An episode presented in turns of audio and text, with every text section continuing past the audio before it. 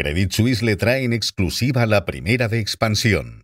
Credit Suisse, comprometido con el servicio personalizado, ofrece soluciones adecuadas a sus clientes en toda España. Buenos días. Cegona irrumpe en la fusión entre Orange y Másmóvil. Reclama una transferencia de clientes hacia Vodafone. Enseguida les explicamos por qué. Además, les desvelamos cuáles son las cinco joyas de la cartera de Warren Buffett. Y Roberto Casado, corresponsal económico de Expansión, nos va a contar cuáles son los factores que han movido el mercado en 2023. Les hablamos además de las hipotecas mixtas, de las predicciones de James Gorman de cara a 2024 y de la reunión que mantendrán hoy Pedro Sánchez y Alberto Núñez Feijóo. Cegona, la firma financiera británica que ha cerrado la compra de Vodafone España, ha irrumpido en la fusión de Orange y Másmóvil con un movimiento inesperado que puede llegar a desestabilizar la operación. La compañía ha sorprendido a todos exigiendo ahora ser también receptora de remedies, es decir, de las concesiones que deben otorgar las dos compañías que protagonizan la fusión para restaurar los niveles de competencia previos. La compañía ha pedido a la Comisión Europea que se produzca una transferencia de una base de clientes desde Orange y Móvil a Vodafone, según han señalado fuentes conocedoras del proceso a expansión. Warren Buffett es uno de los inversores más reputados del mundo. El gurú estadounidense de 93 años ha logrado crear un imperio con su conglomerado financiero Berkshire Hathaway y hoy es el quinto hombre más rico del mundo con una fortuna estimada de 114 mil millones de dólares según Forbes. Actualmente su cartera de acciones está valorada en cerca de 366 mil millones de dólares y prácticamente el 75% de esta cartera está invertida en solo cinco compañías de Wall Street. Son Apple, Bank of America, American Express, Coca-Cola y Chevron. Hablamos ahora de la bolsa para analizar cuáles son los factores que han influido en los mercados en 2023. Roberto Casado, corresponsal económico de Expansión, buenos días.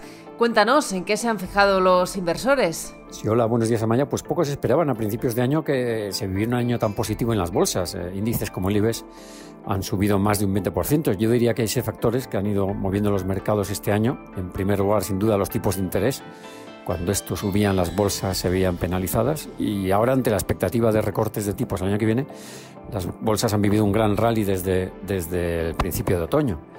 En segundo lugar, pues está la inteligencia artificial que ha disparado los valores tecnológicos, sobre todo en Estados Unidos. En tercer lugar, los fármacos contra la obesidad que han disparado el valor de algunas farmacéuticas como Novo Nordisk y que también están pesando sobre algunas compañías de alimentación y bebidas ante la posibilidad de que se reduzca el consumo. En cuarto lugar, lo que yo llamaría el efecto Taylor Swift. La gira de esta cantante está siendo un éxito y revela la, la resistencia del consumidor ante las subidas de tipos y esto es lo que está sosteniendo la economía. En quinto lugar, pues los conflictos geopolíticos como el de Ucrania, el de Palestina, pues que pese a su importancia, pues el mercado no ha acabado de darles una gran importancia a nivel global, ¿no? Ha tenido efecto en el ámbito energético, pero no muy grande en los mercados globales. Y en sexto lugar está el cambio de tendencia en el mundo ESG o de inversión sostenible. Hay una clara tendencia, sobre todo en Estados Unidos, de ataque a los criterios de inversión eh, que se basan pues, en las mejores prácticas medioambientales y sociales. Y esto puede tener una importante relevancia en el mercado. De cara a 2024 será difícil mantener este buen tono y cualquier revés en el ámbito de los tipos de interés, en el tema político hay que tener en cuenta que hay elecciones en Estados Unidos el año que viene, pues puede dar al traste con el rally de las bolsas. Hoy también les contamos que las hipotecas mixtas siguen ganando terreno en las preferencias de las familias españolas.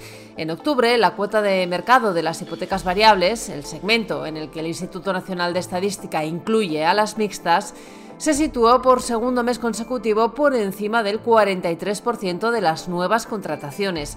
Este es el nivel más alto desde marzo de 2021. También les hablamos de dos decisiones que ha tomado el gobierno chino esta madrugada. La primera es que suspende las exportaciones de tecnología necesarias para el procesamiento de tierras raras y que son clave para la fabricación de chips, vehículos eléctricos o equipamiento militar. La segunda es que China va a rebajar los aranceles a 1.010 productos a partir del próximo 1 de enero. Entre los bienes señalados se encuentran el cloruro de litio o capas de difusión de gas para pilas de combustible.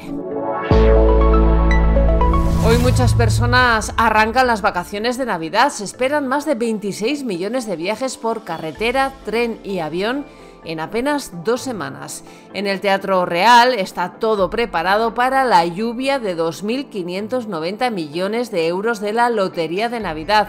Y mientras giran los bombos, el presidente del gobierno, Pedro Sánchez, y el jefe de la oposición, Alberto Núñez Feijóo, se van a reunir en el Congreso sin visos de cerrar ningún acuerdo. Además, hoy también el Instituto Nacional de Estadística publica la evolución del Producto Interior Bruto en el tercer trimestre del año. Y en la bolsa, el IBEX 35 cerró la sesión de ayer en los 10.104 puntos, tras avanzar un ligerísimo 0,03%.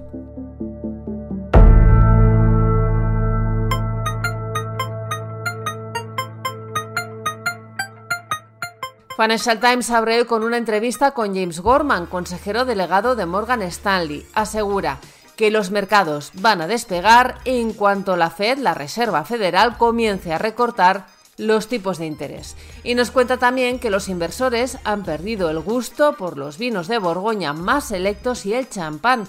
La causa no es otra que la desaceleración de la economía china. Estos son algunos de los asuntos que van a marcar la actualidad económica, empresarial y financiera de este viernes 22 de diciembre. Soy Amayor Maechea y han escuchado La Primera de Expansión, un podcast editado por Raquel Moreno y dirigido por Amparo Polo. Nos pueden seguir de lunes a viernes a través de expansión.com, nuestras redes sociales y las plataformas Spotify, iVoox y Apple.